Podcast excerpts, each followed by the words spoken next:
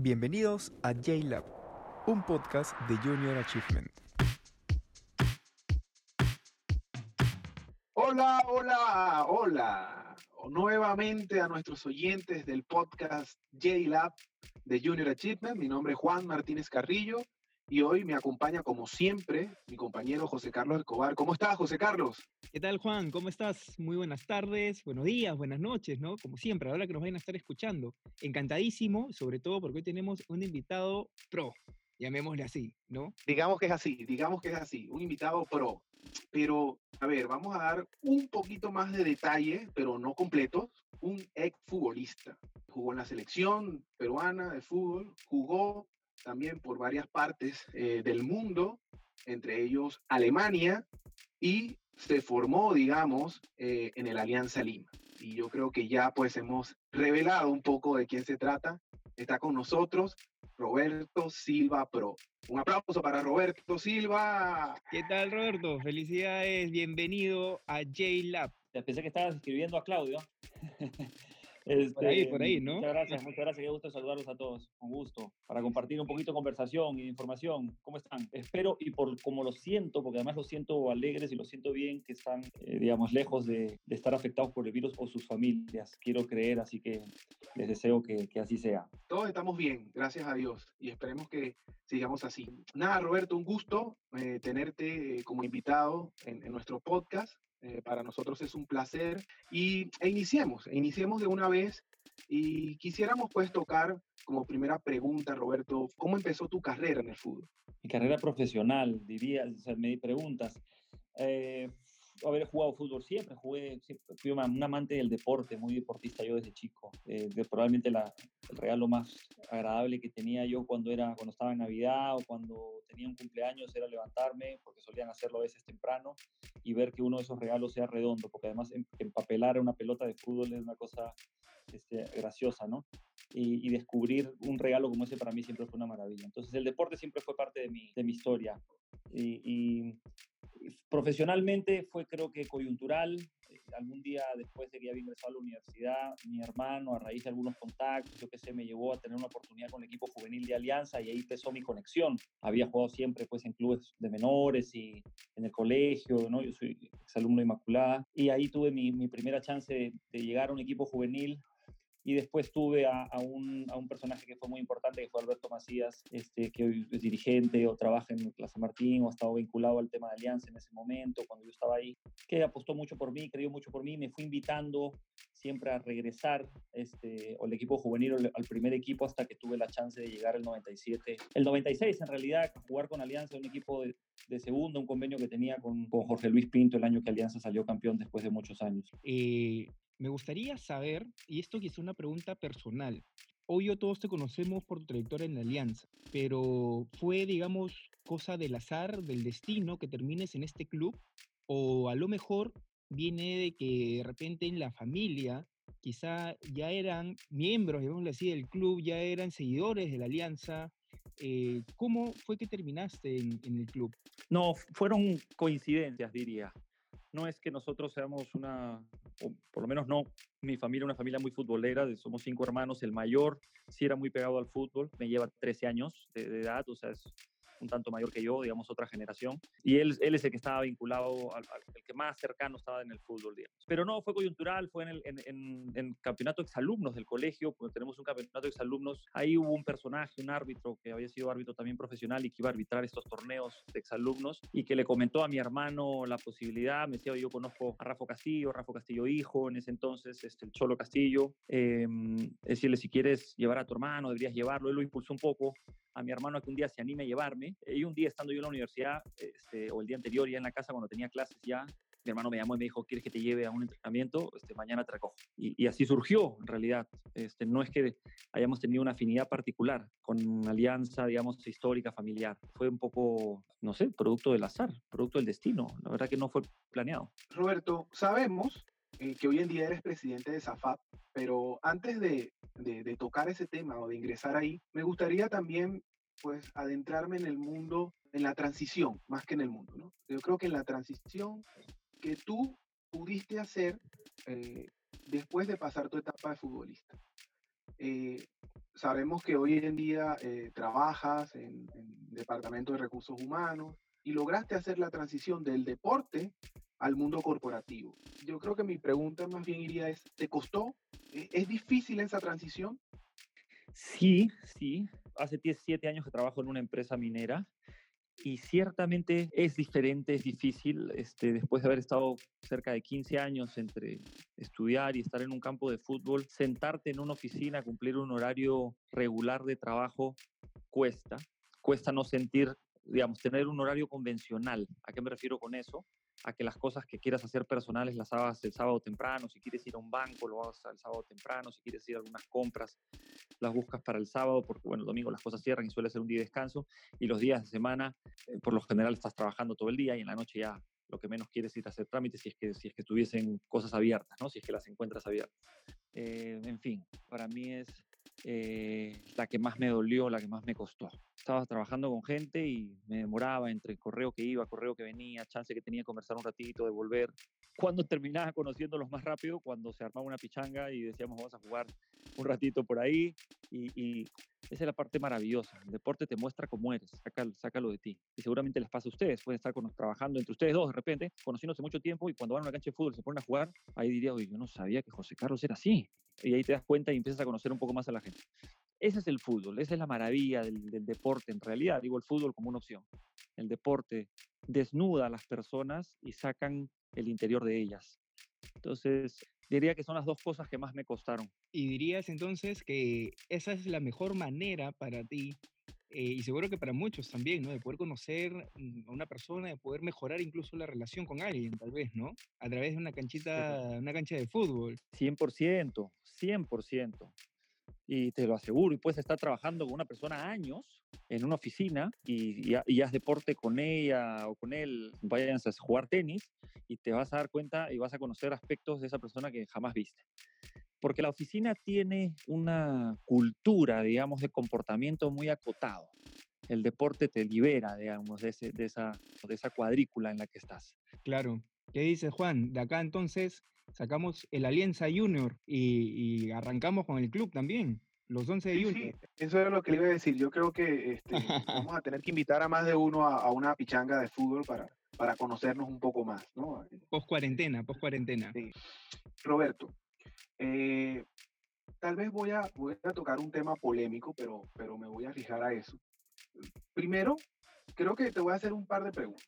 ¿En qué momento o cuándo se formó Roberto, eh, el, Roberto profesional en el área corporativa? ¿no? ¿Fue durante el fútbol o fue post el fútbol? Y segundo, a raíz de justamente la pandemia que, que nos hace referencia a José Carlos, a mi juicio, y creo no equivocarme, eh, creo que quedó en evidencia, sobre todo el deporte o el deportista, eh, porque, oye, todos nos quedamos un poco de, manos cruzadas, porque ahora, ¿qué hacemos? No?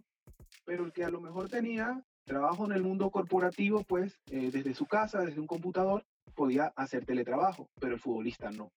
Eh, ¿Crees tú que a raíz de esto al futbolista quedó más en evidencia y lo obliga de ahora en adelante a cambiar su vida y a tener que desarrollar otras actividades en paralelo para que esto no le vuelva a ocurrir? Sí, 100%. Voy a, a la primera pregunta. Eh, lo, mío fue durante y antes, diría yo, del fútbol profesional. Como te comentaba, empecé a jugar al fútbol a los 20, 20 al fútbol profesional, que suele ser un poco tarde. Eh, la gente suele empezar antes. Eh, estaba ya estudiando en la universidad y cuando empecé el mundo profesional ya tenía más o menos seis ciclos de la carrera metidos en el bolsillo. Entonces para mí fue más fácil y además eran mis primeros años en el fútbol, que uno estaba todavía eh, cachorro, digamos, este, no necesariamente estás de titular, vas ganando tu sitio, estos primeros años son así, vas de crecimiento, vas, vas aprendiendo y vas avanzando, lo que me permitió terminar la carrera universitaria. Este, yo soy economista finalmente, ¿no? De la Universidad del Pacífico. Eh, ahora, a mí lo que me gusta de la parte positiva de esta pandemia es que ya los intentos que tenemos nosotros como gremio de meterle en la cabeza a los, muchachos que es súper importante educarse, digamos, este, mientras se va teniendo la carrera profesional, se ha sido más evidente, ha sido más fácil. Hoy hay una sensibilidad diferente. Hoy es, ¿no? A nadie se le ocurrió, a los jugadores saben que una lesión los puede dejar fuera, pero creo que nadie asumió que no solo una lesión te puede dejar, dejar fuera o te puede dejar en offside. sino en este caso un virus, una cosa rara, pero que creo que los ha hecho preocuparse también. Y eso está buenísimo. Eso para nosotros es fundamental. Y seguimos haciendo esfuerzos. Hemos hecho campañas, reuniones, webinars con diferentes institutos educativos, lanzando siempre el mensaje de la importancia de eso. Algunos ya están preguntando. Es cierto que, es, que hay un grupo bastante más interesado que antes, si lo comparamos con hace años, este, y preocupados por estudiar. Eso, gracias a Dios, ha ido mejorando. Eh, ya hay mucho más chicos con temas académicos en el bolsillo. Y eso es buenísimo. No tiene que ser una carrera profesional necesariamente. Pueden ser diplomados, pueden ser cursos, lo que fuese. Pero creo que, que sí el mensaje es súper claro.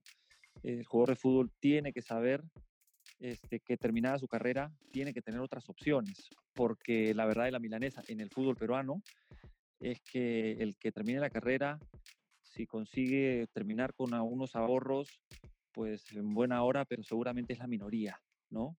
y, tenemos que tener herramientas para eso. Pero creo que hay mucho más conciencia que antes. Ahora, seguimos en la lucha, nos cuesta. Si uno cuando tiene que escoger una carrera de profesional, si está jugando al fútbol y si se le abre una, una profesión y empieza a tener un contrato y a ganar por lo menos este, el dinero para mantenerse, independizarse, incluso ayudar a su familia, y empiezan a pasar los años y entonces él ya no agarra la viada del, del tema académico y que después lo tome es más difícil, ¿no? Recién cuando empiezan a pisar los 30 años y ven que el fútbol se les acaba, empiezan a asustarse y a preocuparse. ¿Y ahora qué? Y ahí estudian para ser técnicos o estudian para algunas cosas. No son muchos los que se meten en temas académicos. es, es, un tema bien complejo y bien largo de, de, analizar y de estudiar. ¿Y tú dirías, em, Roberto, en este caso, y dado todo lo que nos están mencionando, los clubes, al ver los clubes peruanos, eh, ayudan, o ayudan, sí, en este caso, llamémoslo así, a potenciar de manera integral la formación de sus futbolistas, o los dejan de alguna manera a su suerte y hacen que ellos solamente se centren en el fútbol. Ya, en términos generales y con la mano en el pecho y con mucha honestidad, al club no le interesa, ¿no? Esa es la tristeza, que nosotros, son muy pocos, vamos a decirlo así, los clubes que de manera proactiva ayuden a los jugadores a estudiar, no sé si existe alguno que ayuden a los jugadores que tienen por iniciativa propia querer estudiar y les den facilidades, sí, hay algunos. Y hay, hay, otros que incluso te ponen trabas, directores técnicos o dirigentes que te dicen, no, no, estudiar, estudiar nada. Porque no, no, no, puedes faltar, no puedes ir, no te puedo dar permiso, no, no te entiendo, no me interesa, tienes que venir, ¿no? Cero, cero empatía, cero ayuda. Esos que son hacia atrás cada vez son menos pero clubes que tomen acción así pensando en la, en la en el crecimiento integral de los jugadores profesionales, no. En divisiones de menores encuentras un poco y que sí se preocupan por empujarlos o porque cumplan con sus mínimos académicos este, que les corresponde, pero porque están en el colegio o porque están en edad todavía pequeña. Pero post escuela, post colegios, este, ya a nivel universitario, eh, no, honestamente yo no siento que los clubes sean empujen, eso, eso es un tema también para discutir. E, es triste, deberían pensar, ¿no? Yo siempre les digo a los muchachos que uno tiene que crecer integralmente, pues tienes que crecer todo. Ellos físicamente están impecables, espiritualmente cada uno busca su espacio y cada uno busca su alternativa, pero mentalmente o intelectualmente ellos son los que tienen que buscar ese crecimiento, si no van a crecer medio que torcidos, en el triángulo famoso, los tres puntos de apoyo, ¿no? Mente, cuerpo y alma, ellos no pueden dejar la mente este, separada porque su crecimiento va a ser incompleto, digámoslo de otra manera. Pueden ser mucho mejores, incluso a nivel deportivo, si le meten el ingrediente de mente. Porque, y hay que demostrarles a ellos además que mientras más información tienes, mejor decisiones tomas, incluso en un campo de juego incluso en el control de tus emociones, incluso en la manera en que negocias, incluso en la manera en que reaccionas, en que entiendes la psicología de, este, un comportamiento social dentro de un entrenamiento, dentro de un partido, en el respeto que le tienes que tener al árbitro, todos esos elementos que terminan afectando un resultado, ¿no? Tarde o temprano. Es la parte difícil, digamos, de hacerles entender este, que sí hay una relación mínima, pero en la competencia profesional el mínimo es la diferencia, ¿no? E, es bien, es, bien álgido este tema, ¿no? Da, para mucho. Eh, incluso yo, yo estoy analizando tu respuesta y, y veo que tú, de cierta forma, no sé, me corriges si me equivoco, pero le estás dando como un 50 y 50 en, en, en, la culpa, digamos, por así decirlo, en, la no formación de, de, los jugadores de forma integral. Yo creo que me voy a arriesgar a hacerte una pregunta que, que pudiese levantar un poco de polvo, pero desde tu concepto, ¿tú consideras que las cabezas de los clubes le conviene que el jugador no se forme eh, educacionalmente? Eh, no sé si les convenga. Yo creo que les conviene, pero también es cierto que mm, yo no creo que sea responsabilidad de los clubes el crecimiento de los jugadores. Y, eso es un mensaje que les dimos nosotros la vez pasada también en una reunión que tuvimos, por lo menos los que se subieron a este webinar sobre educación. O sea, ustedes tienen que trabajar para su propio futuro, no pueden esperar a un tercero eh, para que delimite o para que haga esfuerzos para tu futuro, para tu vida. Em, y ahí es donde me pregunta si los clubes hacen algo. No, yo siento que no. Les importa, no, no sé si la tienen clara, pero no la tienen clara en, varios aspectos, incluso del propio deporte. Y esto ya estamos hablando de, una, de un tema que es más tangencial, la educación del deportista. Creo que tienen para resolver muchísimos problemas antes que el tema de la educación. Por eso que no creo que le presten interés tampoco. Sí creo que les convendría, porque sigo diciendo, un deportista educado es, es, un deportista que te va a entender mejor los mensajes, con el que vas a poder interactuar mejor, con el que vas a poder cerrar de manera más entendida un contrato, con el que vas a poder discutir mejor las cosas, con el que vas a poder hacerle entender eh, por qué necesitas que tenga una imagen para poder dar esa imagen que él tiene reflejada en, la cultura que quiere el club brindar hacia afuera por sus, por sus tratos comerciales con, con los sponsors. Eh, en fin, o sea, hay un montón de aristas aquí en donde la educación de todas maneras suma, pero digamos que en la situación en la que estamos nosotros futbolísticamente, eso ya termina siendo el mundo ideal, después de haber resuelto un montón de otros problemas previos. Y creo que ahí está el asunto. Entonces el deportista es el, que tiene que tomar su propia iniciativa y decir, ya, yo tengo que pensar en mi futuro. Entonces, mientras estoy haciendo deporte, ¿qué puedo hacer? ¿Qué me gusta? ¿Qué puedo estudiar? ¿Qué puedo aprender? Eh, ¿Qué oficio? ¿Qué labor? ¿Qué, ¿Qué tema académico? En función de los gustos de cada uno. Y tomar acción, ¿no? Ahora, eso requiere cierto nivel de madurez. Entonces, no lo vas a encontrar necesariamente en los más jóvenes, ¿no? Eh, y sobre todo que están así medio dispersos con, con, con, el mundo en el que han entrado. Pero pasados unos añitos, creo que van aterrizando y se van dando cuenta de cómo funciona el mundo. Y pasados los veintitantos años, eh, creo que ya aterrizan. Hay algunos que lo hacen antes, gracias a Dios. Empiezan a aterrizar y empiezan a pensar en esa posibilidad. Y, y es el trabajo difícil de esto, que muevan un dedo al respecto. Claro, lo cual además, digamos, no significa que ni está bien ni está mal en cierta medida, ¿no? Pero podría ser mejor para todos, diría yo. Entonces, Roberto, aquí viene la siguiente pregunta. Punto número uno. Coméntanos, por favor, qué es Zafat para los que no lo conocen todavía y también cuéntanos cuál es tu propósito y tu lucha primordial desde esta organización. Zafat eh, equivale al sindicato de jugadores de fútbol, se, se le conoce como agremiación. Eh, es finalmente una organización que ha tenido un papel súper importante en el, en el desarrollo del fútbol. Voy a reventarle cohetes a la institución a la que presido, pero en un fútbol tan informal, en el que hemos estado acostumbrados a estar, este, Zafap ha sido siempre el que ha puesto la piedra en el camino, la piedra en el zapato, que para vista de los, de los clubes ha sido una piedra y para vista del sistema ha sido lo que ha hecho que enderezar el camino de muchas cosas. ¿no? Las grandes iniciativas de los cambios hacia la formalización del fútbol han venido básicamente por los propios jugadores a través de su gremio, han pedido cambios y han exigido cambios y han tenido que hacer como los hacen los sindicatos, como acciones de fuerza mayor, como un par de huelgas en la historia, para exigir eh, que se dejen de, dar unos abusos este, que eran este, insostenibles o eran que son impensados, que son increíbles de creer que existían. Entonces, la labor de, de, de Zafap hoy en día es, es de defensa. Nosotros tenemos un eslogan que es, eh, y que es nuevo, digamos, que es defensa profesional pero defensa profesional porque defendemos el fútbol, porque defendemos a nuestros jugadores, defendemos sus derechos, defendemos su futuro, defendemos sus familias.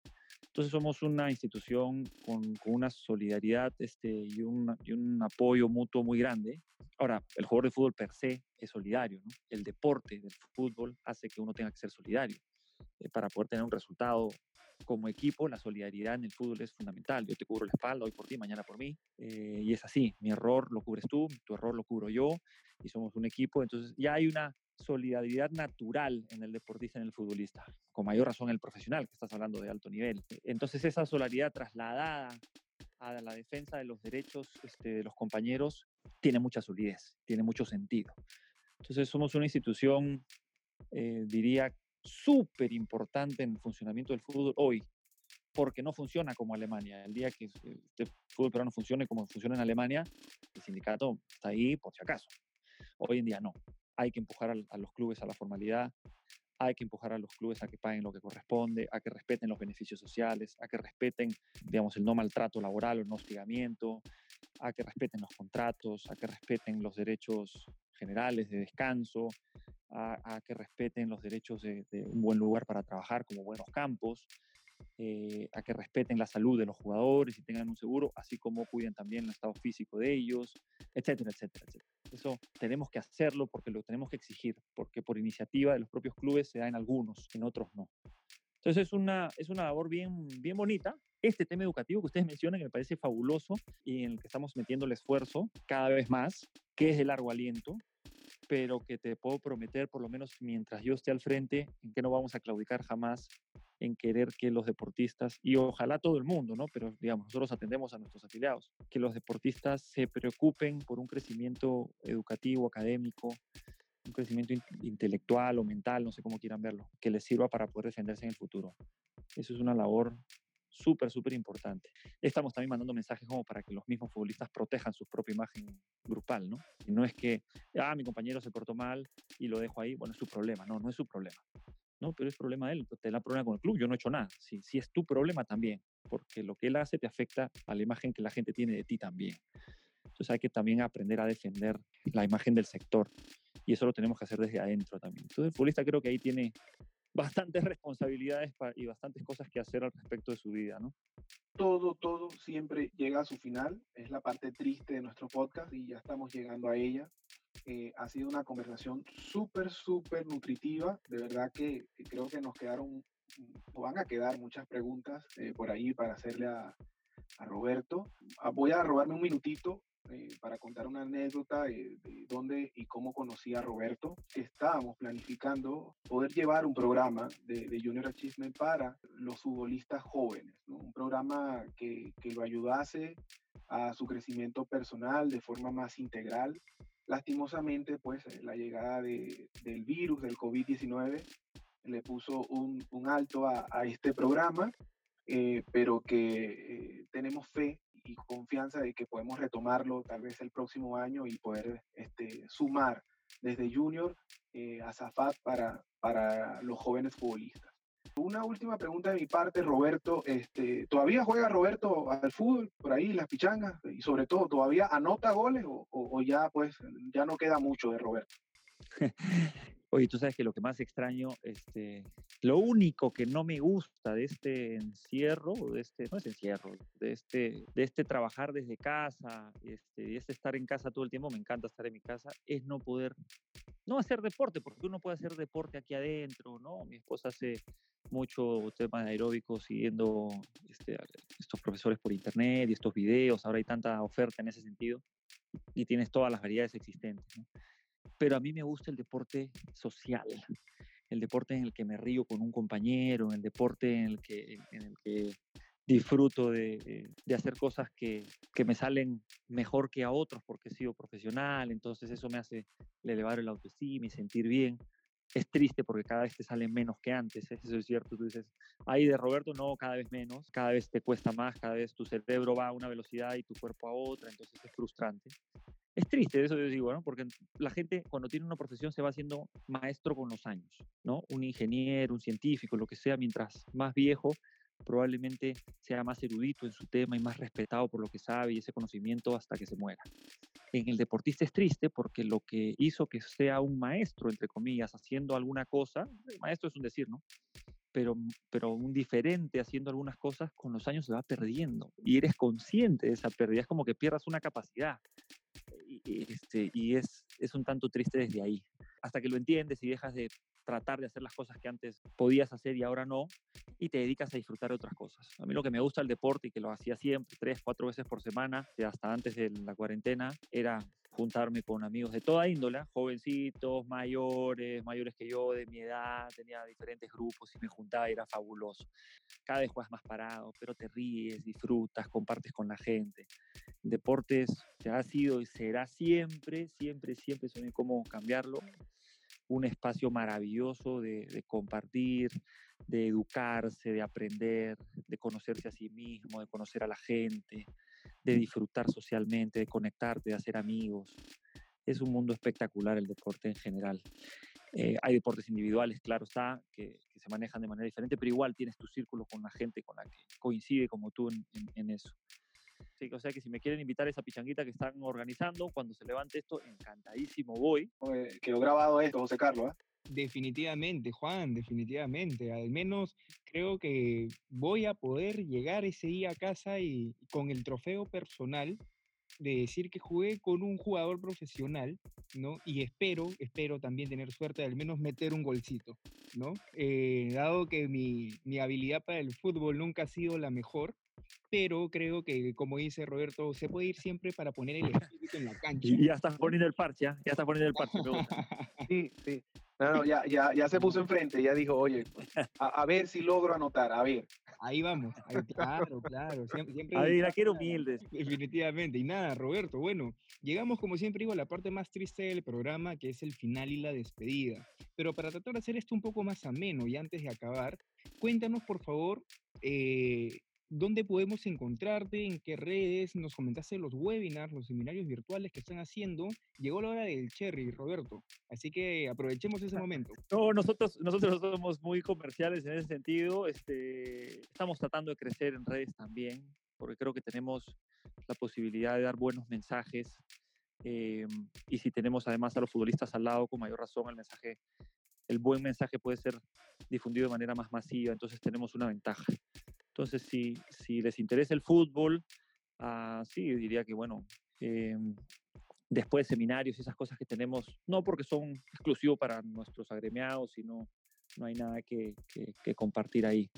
Pues yo les agradezco muchísimo el espacio. Hablar de estas cosas siempre es súper importante. Ojalá que esto lo escuche muchísima gente. Me gustan las discusiones álgidas. Este, ahora ha sido más una pregunta-respuesta sobre algunas dudas que tienen a veces es lindo ponerte a discutir, por ejemplo, con, con alguien que piensa este, o, o, está o es crítico, digamos, ¿no? Alguien que venga y que, y que, y que critique o que odie al fútbol y, y empezar a construir educación y conversación súper este, súper alturada sobre cosas que son polémicas también son bonitas.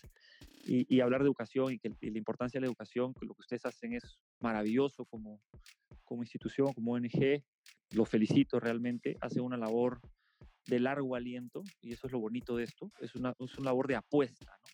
No es que yo hago un, una acción y espero un resultado. El resultado que ustedes este, van a ver de su trabajo probablemente les tome muchos años y eso creo que tiene un mérito especial porque habla muy bien de quienes están detrás de esta institución. Claro que sí, Roberto, y de hecho te agradecemos a ti en realidad el tiempo que te has tomado para estar en este, en este podcast y no te preocupes, que a lo mejor hacemos la antítesis de JLab, ¿no? Para poder dar, como dice Roberto, eh, otro punto de vista, ¿no? A, a, los invitados que vayamos a tener. Pues traemos a la persona que va a estar en la tesis y en la antítesis. ¿Qué te parece, Juan? No, me, me parece, me parece genial, me parece genial y, y, y vamos a tomar e, ese, ese comentario de Roberto para ver si, si lo ponemos en práctica y, y, nos ponemos en contra de todos los invitados. este, y nada, pues este, nada, Roberto, agradecerte. Este, quedaron, como decía, como comentaba, quedaron muchas preguntas pendientes.